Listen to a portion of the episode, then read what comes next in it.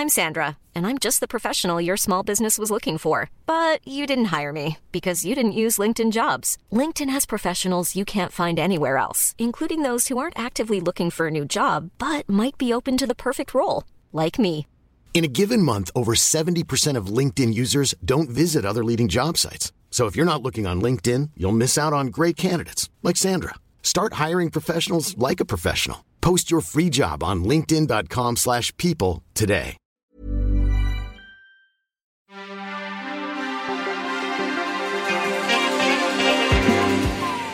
Bienvenue dans Next Épisode, votre podcast consacré aux séries télé tous les mardis à 19h sur Séance Radio et partout tout le temps sur Internet à retrouver à la demande sur vos applications favorites, que ce soit Apple Podcast, SoundCloud, Podcast Addict, etc. Ici, on débriefera souvent, on analysera éventuellement. On s'écharpera bien évidemment, mais tout ceci dans le respect du produit. Aujourd'hui, tout le monde en combi, ambiance spatiale, pour parler de Perdu dans l'espace, la nouvelle série Netflix. Et comme il se doit, les débatteurs de l'univers ont été castés pour des raisons d'expertise bien précises. Il vient de Mars, elle vient de Vénus, Renan Crowe, Charlotte Bloom. Oui, on peut la ressortir celle-là, on s'en Ah, fout. Ça va bien. Ça marche. Ah ouais, ça Bienvenue marche. Charlotte. Merci. Et avant de, Et- avant, avant de, ouais, toi, t'es là tout le temps. hein. C'est la chaleur humaine. Attention, avant de décrocher la lune, l'info du jour. Ouh.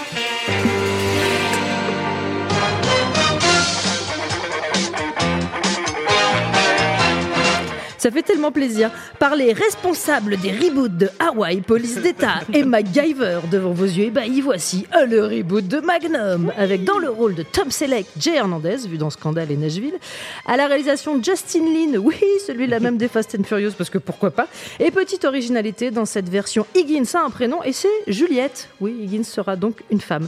Est-ce que vous replongez, messieurs, dames Comment Charlotte, elle a une atterré. femme dans un casque. Bah, je sais pas, Higgins. Ok. euh, non, mais sérieux. Elle quoi. aura une moustache ou pas celle-là? Oh bah je sais pas les gars. Non, ça a l'air pourri hein. Enfin, ça sent le ça sent le réchauffé, ça sent le plat, tu sais que t'as mangé la veille, que t'as remis au micro-ondes, que t'as oublié donc que tu le remanges et T'as qu'après mis un tu peu de dis crème pour T'as mis délier un en que- dents, peut-être, voilà, on et sait t'as mis du jamais. gruyère à la fin, tu sais. Eh, ouais. Mais fais gaffe, des fois c'est bon ça. Et bah c'est ça le problème. Des fois c'est bon. Donc euh, on goûtera, mais on n'est pas sûr de mettre sa serviette. Mais quoi. surtout, quelle idée de faire Magnum sans Tom Selleck En fait, Bah, ça surtout- n'existe pas. Alors est-ce c'est qu'ils vont faire Magnum improbable. avec des, des Esquimaux? Magnum, Esquimaux. Oh Bonsoir. là là là. Merci. Euh, Retrouvez-moi en première partie de Bernard Mabille. Cette, Oh. cette émission va être très très compliquée. Changement de destination, quittons Hawaï. We're lost. No kidding. This is Will Robinson of the 24th Colonist Group. First human to discover evidence of an alien intelligence.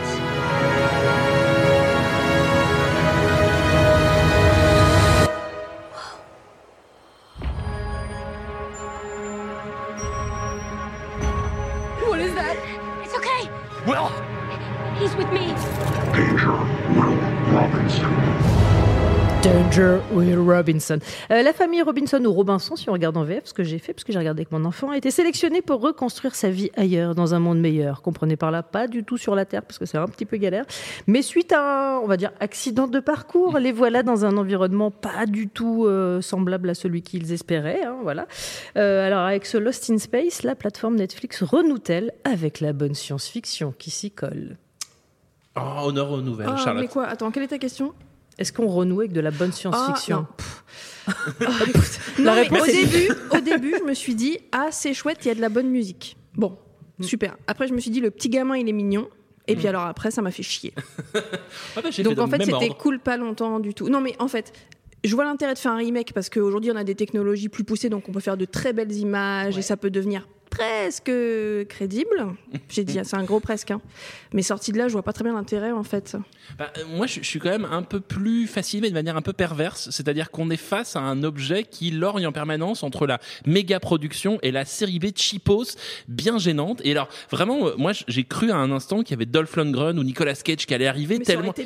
Mais, ça, mais voilà, c'est-à-dire qu'on on flirte quand même avec Je crois Z. que tu m'as déjà dit ça sur euh, l'autre série de SF Ben euh, ouais. qui s'appelait Altered Carbone. Altered Carbone. en voilà. fait, je- SF, Dolph Lundgren, Nicolas Cage. Non, mais, c'est d'ailleurs le problème de Netflix, c'est qu'ils font de la SF cheapou, quoi. En fait, ils font de la SF euh, avec, c'est tourné euh, à- dans les studios d'AB Productions, quoi. Il y a un truc. D'ailleurs, on va être très clair, ça ne s'appelle pas Lost in Space, ça s'appelle Lost in Massif Central. Ce Ça ne se passe pas dans l'espace. Alors, si je peux me permettre, euh, la réaction de mon enfant, qui a donc 8 ans et demi, hein, euh, une fois que le- la, la capsule s'est crachée, parce que c'est Mm. ça qui se passe, cette famille se crache sur une planète hostile, elle a regardé, elle fait Ouais, c'est génial, on dirait la Terre. Voilà. Voilà. Donc, c'est une Mais vraiment, C'est les assez. quand même. C'est ça. Et euh, tout le premier épisode, ils galèrent à Megève, ils n'arrivent pas à trouver un chalet et tout, c'est la loose. Arrête de mentir sur l'intrigue, s'il te Mais non, plaît. mais c'est ça. Enfin, vraiment, il y a un petit problème de crédibilité. C'est-à-dire que ça s'appelle Lost in Space et en fait, ils passent leur temps dans la neige, dans le sable, dans la tempête. Ça manque d'étoiles et ça manque de vaisseaux spatial. Après, il faut reconnaître que c'est très habilement fait. Enfin, je sais pas si moi j'ai j'ai j'ai trouvé ça nul, mais génialement nul. C'est-à-dire ce nul où je me dis mais quand même j'ai envie de savoir la suite où où les gamins sont mignons. Il y a ce fameux euh, robot extraterrestre qui est un peu cool, qui est un peu flippant. Il y a quand même un savoir-faire dans l'écriture et dans le montage et dans le rythme qui fait que même si c'est trop long, en fait, il y a un moment où ça vous attrape. À la fin, là, à chaque fois, les, les des, des épisodes que j'ai vus, les 20 dernières minutes font que ah, c'est un peu cool de voir la suite. Ah, mais il faut y arriver aux 20 dernières Ah bah minutes oui. parce que c'est quand même la série de tous les faux suspens de la planète. C'est-à-dire que toutes les 5 minutes, tu te dis il y en a un qui va mourir. Non, personne meurt. Bah non, pas les enfants. Ah, Charlotte, si, Charlotte, les on ne tue pas les Parce enfants que dans tu les dis séries. les enfants ils sont mignons, il y a un enfant qui est mignon. Après c'est la famille de tous les tout le monde se déteste. Ah, mais c'est l'angoisse. C'est on dirait tu sais la famille qui te fait flipper quand t'es à l'école, bah c'est eux. Et c'est surtout, c'est l'enfer, c'est partir en vacances avec papa et maman qui se détestent, les deux sœurs névrotiques et le gamin qui était au bord du divorce. Bah oui. C'est un peu en analyse dans l'espace. J'adore les engueulades papa-maman et tout, alors que dans une planète, tu t'en fous, ça va, quoi. Il y a un moment. Bah, surtout quand t'es en danger, en fait. C'est A ça. priori, tu, tu- Mais, mais je trouve qu'il y a un truc bizarroïde quand même, c'est-à-dire que cette espèce de, de manière de prendre une famille dysfonctionnelle, de la foutre dans l'espace, mais en fait c'est pas dans l'espace, c'est à Megève et tout. Il y a un truc un peu rigolo à Non, raconter. Arrête de dire à Megève, hein, de, de- de- ne soyez pas premier degré. En fait, ils sont vraiment perdus sur une pla- planète glaciale. Et globalement, vous verrez, ça ressemble à Megève. Voilà. Mais- et il y, y a aussi un, un problème de d'antagoniste. Enfin, on peut le dire. Il y a, il y a un personnage euh, un peu flippant, un peu inquiétant, euh, qui est joué par euh, Parker Posey. Alors que je suis toujours très contente de revoir partout aussi. où elle arrive. hein. Mais, Je- mais en fait, on sait qu'elle est méchante tout de suite, non? Enfin, je sais pas, Charlotte. ne- Bah, elle fait que des rôles de ça. ça. Donc il y a un moment, quelle est la surprise Faites un, contre-emploi. Ce ça. serait tellement bien un contre-emploi. Non, mais ce qui est fou, c'est que tu tapes quand même cette famille où tout le monde est désagréable, Mm. con, pas sympa, euh, surdoué, énervant. Tu dis cool, des nouveaux personnages, les mêmes. les mêmes. Personne, personne n'est sympa dans cette série à part cet enfant mignon comme tout, le Will. Sachant qu'il est Et qui mignon. joue bien en plus Et pour qui le joue coup. bien. Non, Donc, mais il est euh, mignon relou quand même. hein. Il est mignon, genre, Eh, je fais des crises de panique et machin. Euh, C'est Mais bon. c'est un enfant, Ouais. tu... quel est ton problème? Non, mais c'est- cette personne est un grand malade. On parle d'un enfant qui, qui est censé avoir dans la série, j'imagine, entre 8 et 10 ans. Et alors? qui se retrouve face à des aliens seul parce qu'il faut quand même expliquer que dans le premier épisode c- c- le père de ce gamin le plante en fait le laisse en disant j'ai un autre enfant à sauver mais oui mais lui il a 8 Non. ans tu Et- le laisses tout et seul Il faut en fait expliquer qu'il plante le gamin parce que la gamine relou qui est plus forte que tout le monde s'est jetée dans l'eau qui glace et qu'elle est glacée. que- C'est quand même la famille des casse-couilles, quoi. Un C'est la famille des pas malins. C'est-à-dire que la nana, elle a plongé pour aller chercher des batteries. Elle se retrouve coincée dans la glace. Et sa sœur, qu'est-ce qu'elle trouve à faire? Lui lire Moby Dick sur son téléphone qui n'a plus de batterie pendant trois heures. Est-ce qu'on peut être sérieux pendant quoi que la mère s'est quand même semi-péter une jambe et qu'elle ne peut pas bouger c'est quand Mais même tu sais, c'est- euh, c'est les gens où quand t'arrives en vacances dans la maison d'à côté, tu les vois, tu fais oh putain merde, on va pas. C'est ça, c'est l'enfer. En fait, c'est camping. C'est camp- les tuches dans c'est l'espace. C'est les tuches. C'est exactement. ça. Ce serait presque plus vrai. drôle que ce soit les tuches. Tu sais, on fait des frites vrai. et tout, ça aurait été rigolo. Non, il y a, il y a y a un. Mais en même temps, encore une fois, c'est ça qui est rigolo, c'est que ces personnages sont tellement antipathiques. Ils sont. Alors les gamins sont surdoués, mais alors il y a j'ai jamais vu ça. hein. C'est-à-dire qu'ils sont là, oui, le, le truc quantique et Ils tout sont ça. entraînés. Non mais ouais, mais ça c'est pas possible. Ça, ça marche pas en fait. Ils sont surentraînés. En même temps, ils ont, ils ont des réactions de gogol. Bah, le père est militaire et la mère est euh, genre médecin c'est ça un Bah, peu, bien scientifique chercheuse On a pas bien compris que le père il était militaire. tout cas Quoi. Le père il est militaire, il est dur. Oh, là chiant. là, ouh. Mais il est un peu beau. Donc Il est ça, pé- il est voilà. pénible, hein. Non, il est beau le. Oh, je n'aime pas cette personne. Je l'aimais pas dans Black Cell, je l'aime pas à nouveau, euh, je n'aime Ah, pas. mais je Voilà. me suis dit tiens il a, il a un côté en fait ce qui est assez malin, malin c'est qu'il y a un côté papa fait vraiment papa maman fait vraiment maman les deux et sœurs Parker posé fait vraiment Parker- méchante Parker- en fait j'ai adoré la poule de l'épisode 2 je, perso j'ai adoré la poule de l'épisode 2 Bah, c'est peut-être le personnage le plus sympa de la série. et c'est vraiment la poule euh, c'est chouette quoi On Non, est- mais, faut, faut quand même dire ce qui est. Le, le premier épisode part pas si mal en fait. Il y a un système de narration qui est pas inintéressant. Alors oui, on l'a déjà vu, on fait des flashbacks. C'est-à-dire qu'on est plongé dès la première scène au cœur de l'action. C'est-à-dire ils sont en train de se cracher et après, au fur et à mesure de l'épisode, on remonte. moi j'ai cru que je m'étais trompé et que j'avais pris l'épisode 2 donc j'ai- bugué euh, pendant 10 minutes en me disant mais Tu fais partie de cette famille, toi. T'es aussi. je suis aussi chiant que effectivement aussi bête que. En mais fait, partez en pas en vacances avec moi hein, je suis un casse-couille monumental Non, non, mais alors, en revanche, euh, c'est dans un registre qu'on va qualifier de divertissement familial, ça peut se regarder avec des mômes. hein. Ça les captive. hein. Il y a un truc un peu. euh, Est-ce que c'est si. euh, Il y a quand même deux, trois moments de violence, de trucs d'angoisse. Est-ce que, euh, toi qui l'as vu avec ton enfant, ce que tu ne cesses de nous répéter parce que tu t'es reproduit, eh ben, est-ce que ta fille a eu peur? Non. Mais Ah bon les enfants d'aujourd'hui, ils ont pas peur comme nous. hein. Moi, j'ai vu E.T. et j'ai pas dormi pendant deux mois. Euh, la gamine de mon mec, elle a vu E.T. à 6 ans, elle s'en fout complètement. Enfin, je veux dire, c'est Ah fini ouais, tout parce ça. que moi j'ai trouvé qu'il y avait quand même deux trois moments angoissants, de trucs un peu dangereux, les personnages sont un peu euh, en danger. Non, même la scène de la fusillade dans Ouais. l'épisode 1 avec bah, la fameuse scène de Parker posée où on comprend tout de suite qu'elle est méchante parce qu'elle vole la veste à un mec qu'elle laisse crever sur le bas-côté. Euh, ça l'a pas effrayé plus que ça. Hein. ça C'est tellement génial. Le mec est en train de crever. Je attendez, je vais vous enlever votre veste. Vous m'aidez Non, non, pas du tout, je la prends, je peux pas. C'est hyper bien fait. J'étais là, j'étais dans Ouais, l'espace avec toi. Mouglalis, Parker posé, c'est mes, deux. euh, mes- mes Non, deux je, trouve qu'il y, a un- il y a un problème de, de, de narration, de rythme, de montage, et en même temps, je ne sais pas pourquoi, j'ai envie de voir la suite. Donc moi, c'est le Ouais, mystère. moi aussi, je C'est- crois. J'ai un peu que c'est un, un peu un peu un syndrome Casa des Papel, quoi. C'est-à-dire que Casa des Papel, moi, je trouve ça vraiment pas bien. Tu le prononces très mal. Ca- Casa des Papel, Ouais, comme ça. c'est mieux. Euh, j'ai l'impression que Netflix sont en train de se mettre à produire des, des chouettes daubes, en fait. Et c'est plutôt pas mal d'avoir des chouettes daubes, en fait. Pourquoi Bah, tu dis commence un? Ah Bah non, non, mais, mais- attends, ils en font depuis qu'ils existent euh, des trucs euh, genre bon. euh, pff, Non parce, que, non, parce que là, il y avait des trucs Netflix où on s'en foutait, mais là, c'est le truc Netflix dont on s'en fout, mais que tu suis quand même. Mais arrête de suivre. Non, je ne peux pas, je suis faible. Non, mais moi, je vais poursuivre aussi. Hein, je... enfin, Ouais. Mais tu veux savoir va- si Parker Non, mais j'ai du temps plus- libre en plus, si tu veux, c'est un peu ça. Non, mais il y a quand même un truc qui est très fascinant avec cette série, parce que sauf erreur de ma part, c'est quand même le remake d'une série des années 60 qui avait été Mm. diffusée sur Feu la 5 chez nous dans les années 90, avec le mec qui jouait Zorro. Jean-Claude quand même le savoir. Et que cette même série des années 60 avait déjà eu droit à un remake au cinéma avec Matt Leblanc, ne l'oublions pas.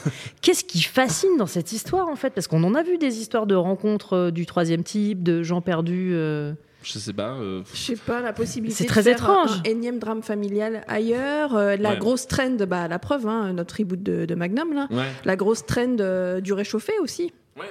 Oui, puis du récit qui est à mon avis euh, très simple à raconter, c'est-à-dire euh, c'est une famille, ils sont perdus dans l'espace. Bon, point. Voilà, c'est très simple à comprendre. Après, moi, ce qui me fascine et la Lost in Space originale, c'était vraiment euh, à chaque épisode une planète, des trucs qu'ils Ouais. essayent de trouver. Là, je trouve que bah en fait, ça, ça ressemble presque plus à Lost par moment. C'est-à-dire ils sont sur Euh, cette planète. mix euh, Jurassic Park, quoi. Mix Jurassic Park, Meet the Hundred, des trucs de jeunes. Mais d'ailleurs, sur Jurassic Park, je crois qu'il y a des moments où la musique est très appuyée Mm. et je pense qu'à quelques notes près, le mec a dû un peu se dire tiens, ça va passer, ça va passer crème. Ouais. c'est un peu limite. hein. Bah, la scène où le gamin, dans le premier épisode, la scène où le gamin arrive et la montagne s'ouvre devant lui, là, il Mm. regarde au loin, c'est un peu genre. Bah, Euh, j'ai déjà vu ça. Mais non surtout qu'il dit, Ouh, il y a des animaux et sûrement d'autres animaux qui les mangent. Et tu fais, non, quand même pas les dinosaures. Bah Peut-être de vieux animaux. ah non, c'est des robots. Mais je trouve que ça manque justement aussi de, de, de fantaisie, de fantastique là-dessus. C'est-à-dire qu'à part le robot qui est un peu cool. Alors, est-ce qu'on peut m'expliquer pourquoi dans l'épisode 1, le robot parle et pas dans l'épisode 2 Est-ce qu'ils ils ont viré le mec qui faisait la voix du robot entre le 1 et le 2 Dans le 1, il dit Bonjour, Mr. Robinson. Je fais très très bien le Non, il robot. dit pas bonjour, il dit danger. C'est le seul Ouais. truc qu'il dit. Ouais, mais là, danger. il- dans, le- dans le 2, euh, il parle plus. Alors, il- il- Mais il a peut-être plus rien à dire. tu sais, c'est peut-être l'inverse de nous. Nous, on est là, on parle sur un truc qu'on n'aime pas, on argumente, puis il a rien à dire, il dit rien, c'est comme il ça. boude. Il est comme ça. Non, j'ai pas envie. Je Non, m'écoute. C'est Céline Dion, il est à faune. Il a pas Je le droit de parler. Ça m'intéresse pas du tout, votre histoire. C'est ça. Non, mais j'étais un peu. Voilà, le robot, il est cool et en même temps, en fait, après, il est plus très cool, quoi. Attends, il a aspiré toute l'eau du, du vaisseau quand même. c'est trop génial. Ah bah, je suis désolée, Et puis, c'est de l'hyper cool. Il fait petit chauffage de terrasse également quand les gens ont froid, Moi, il je le écarte les mains et Ça, c'est quand même cheap. franchement pour manger en terrasse c'est cool. T'as hein. un méga robot de ouf et le mec il fait radiateur. Mais c'est ça qui est rigolo à regarder. À la Si- demande de l'enfant. Qu'on conseillons à nos auditeurs, vraiment regardez ça. Alors le Netflix and Chill a été inventé pour ce truc-là. hein, Ah mais ouais, mais mais c'est trop long. On est d'accord que ça dure, chaque épisode dure une heure. On enlèverait 20 minutes de, de chauffage terrasse, ce serait très, ce serait mieux quand même. Enlever 20 minutes de chauffage terrasse. On peut faire des notes à Netflix, on leur envoie, tu sais. euh, 20 Je suis pas sûre qu'ils les prennent. Non, non. Mais alors, euh, le saviez-vous? En 2003, il y avait un pilote déjà avec cette série réalisée par John Woo. Et en fait, comme ça avait été budgété beaucoup, beaucoup, beaucoup, beaucoup, enfin bien au-dessus en tout cas de ce budget-là, la chaîne a dit, bah niette. Faisait-il du fu Mais cette quoi. bah ouais, c'était en Il 2003 faisait en du kung fait. fu dans l'espace ou pas, John Woo? Non, mais John Woo fait pas de kung-fu, euh, John chaton. Woo. John Woo.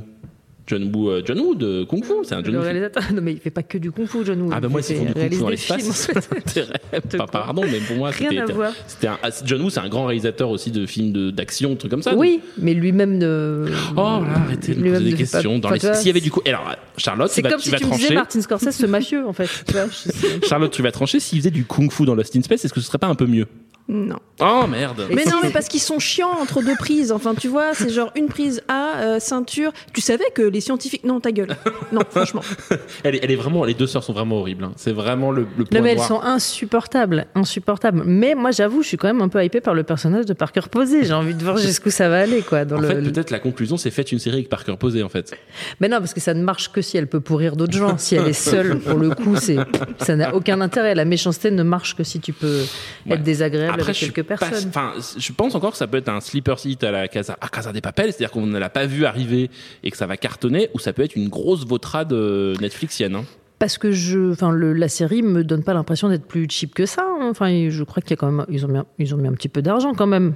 Dans même pour Medjev. Ouais, non, pour- mais ce- après, Ah, bon, encore voilà. ce on- massif central. Non, mais c'est vraiment, on est d'accord que c'est pas possible d'avoir une série qui Lost Non, in mais Space. c'est pas cheap. Tu peux pas dire que c'est cheap. Non, les effets spéciaux sont pas mal. euh, c'est juste que maintenant, on a cette espèce d'image de la série pleine de thunes, euh, Mm. machin, et que tu as envie de voir plein de thunes. Et tu vois un peu de thunes. Bah, l'intérieur du vaisseau, euh, c'est quand même pas fou. Mais qu'est-ce que tu veux réinventer les Ben, codes moi, du je, vaisseau je maintenant voudrais des nouveaux vaisseaux, je voudrais des choses un peu nouvelles, je voudrais, voilà, les combis, elles ont l'air quand même. Il y a des moments où ça fait un peu acteur en combi, à Marne la coquette en train de jouer, voilà, c'est un, c'est un peu. Non, moi, je, je peux- dire quand même ma réplique préférée du premier épisode. Ils arrivent donc sur cette planète hostile et la mère qui est donc blessée, tout le monde est autour d'elle. Elle enlève son, son, son- comment ça s'appelle, Son- son casque. son casque.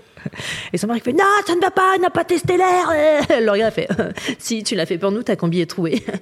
si le, si l'air avait été empoisonné, on serait déjà tous morts. Sont Ah ouais, aussi- c'est une façon de voir la vie Ils quand sont même. hein. aussi chiants que ça, exactement. C'est-à-dire Ouais, qu'ils sont, bien les gens non, chiants. ils, ils sont en train de se donner des, des, des espèces de leçons en permanence. Mais on est d'accord que la famille va se ressouder au fur et à mesure et qu'ils vont refinir à Ah la bah, fin. C'est Parce le que seul but de la série. papa ne quitte pas maman, hein. maman ne quitte pas papa dans l'espace. Bah, déjà, à la fin de l'épisode 2, c'est- j'ai- j'étais contente que tu sois là aujourd'hui. Tu vois, Oh non, Oh. déjà, pff, Oh, mais roulez-vous des pelles. ça fait 24 heures. Attends que Parker Posé arrive, tu vas voir, ça va te faire tout drôle, hein, vraiment. Bah, ça, ça manque quand même, ouais, effectivement, d'un peu d'antagonisme un peu rigolo. Elle, elle est, Parker ouais, ça va tenir, euh, à mon avis, deux, trois épisodes avant qu'ils Ouais. disent, Hum, elle est peut-être très, très méchante. Mais oui, c'est Parker Posey, les gars, elle est méchante, en fait. Vous avez jamais vu ces films Vous ou quoi avez- c'est ça. Mais elle est méchante ou elle est folle? Parce qu'elle a quand même une tenue et elle un côté un peu je sors de l'asile ça, euh, je pense dans qu'elle le est vaisseau. Bah, avec son les- frère, gna, gna, gna. enfin, Elle je sais peut pas faire si les elle est deux, hein. méchante, je pense qu'elle a la masse, non? Elle peut faire les deux. Mais elle, est très méchante à la fin de l'épisode 2. Double shot.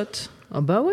Et j'aime bien dans l'épisode 2 le, le, la comédienne qui a vraiment le meilleur rôle, elle joue le corps dans le coma. Et donc il trouve un, un personnage dans le coma et il la porte comme un sac pendant tout l'épisode. Ah, des fois, elle bouge les sourcils. Des fois, elle bouge les sourcils et je me suis dit, franchement, c'est le cachet le mieux payé de Netflix. C'est-à-dire qu'elle ne fait rien et elle est dans là pendant tout l'épisode. Et la poule. Moi, j'ai adoré la poule, vraiment. euh, C'est un peu trop surécrit pour ça. C'est-à-dire c'est pour ça qu'on est obligé de- d'avoir des détails aussi un peu stupides. C'est que la série est tellement concrète qu'en fait, ça devient un peu ridicule. Ça manque un peu de, de, de surprise. Mais, et puis c'est-à-dire que là, pour le coup, euh, les dialogues, c'est pas souligne l'action, c'est surligne Ah bah, l'action. ils te disent ce qu'ils sont en train de faire. Bah, c'est euh, ouais quand le, pe- le petit dans le premier épisode je spoil rien c'est le premier épisode on a le droit hein. le petit garçon est très très en danger sur un arbre et il y a le feu à la base Mm. et il regarde le l'alien qui est assis en face de lui et ici la branche fait toi il n'y a pas de raison pour que tu meurs. Et ici la branche et le le- le- l'alien tombe en fait je ne comprends pas. Parce que du coup tu es en train de l'envoyer dans le feu. Mais rien il y a des Et- trucs et un il y a peu un peu euh, la même dans l'épisode 2 où euh, il faut que l'on prenne la voiture. Ah, il y a une voiture, mais il n'y a pas de roues à la voiture. Et si on mettait des roues à la voiture? Et oh. mais où en trouver? C'est ça.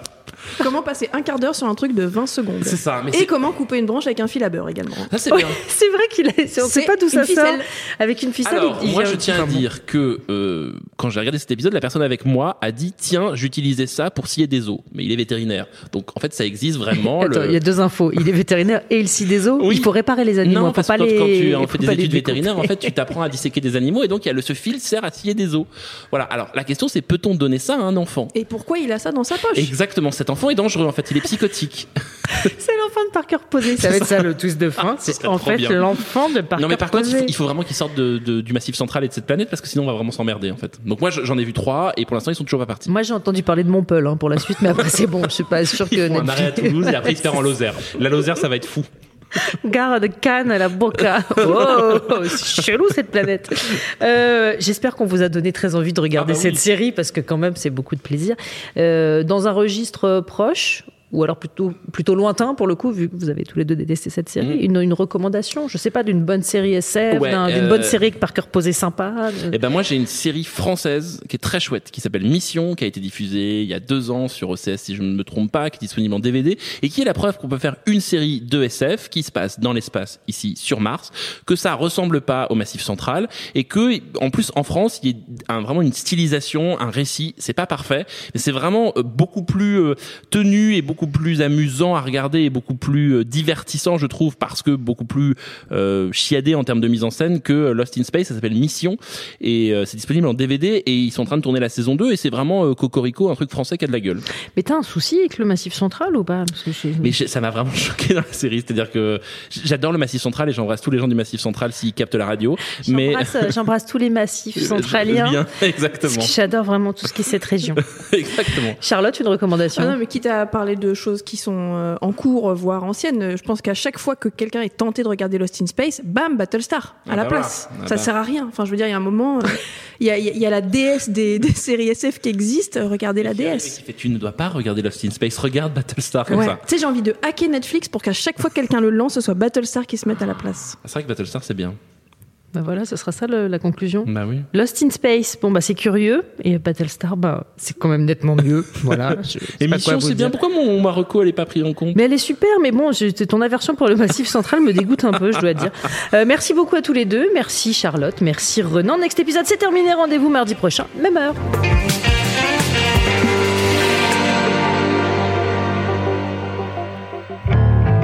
Le mercredi, c'est un fauteuil pour deux sur Séance Radio. Euh, Mon ambition comme acteur dans mes films, c'est surtout de, de servir le film. Où en fait, moi, je me suis dit, d'accord, ce qu'ils sont en train de dire, je le ressens aussi. Asseyez-vous sur le fauteuil de Séance Radio Merci beaucoup et à très vite sur Séance Radio. Avec plaisir, merci beaucoup. à 19h et sur toutes les applications podcast. Imagine the softest sheets you've ever felt. Now imagine them getting even softer over time. That's what you'll feel with Bowl and Branch's organic cotton sheets. In a recent customer survey, 96% replied that Bowl and Branch sheets get softer with every wash. Start getting your best night's sleep in these sheets that get softer and softer for years to come. Try their sheets with a 30-night guarantee. Plus, get 15% off your first order at bowlandbranch.com. Code BUTTERY. Exclusions apply. See site for details.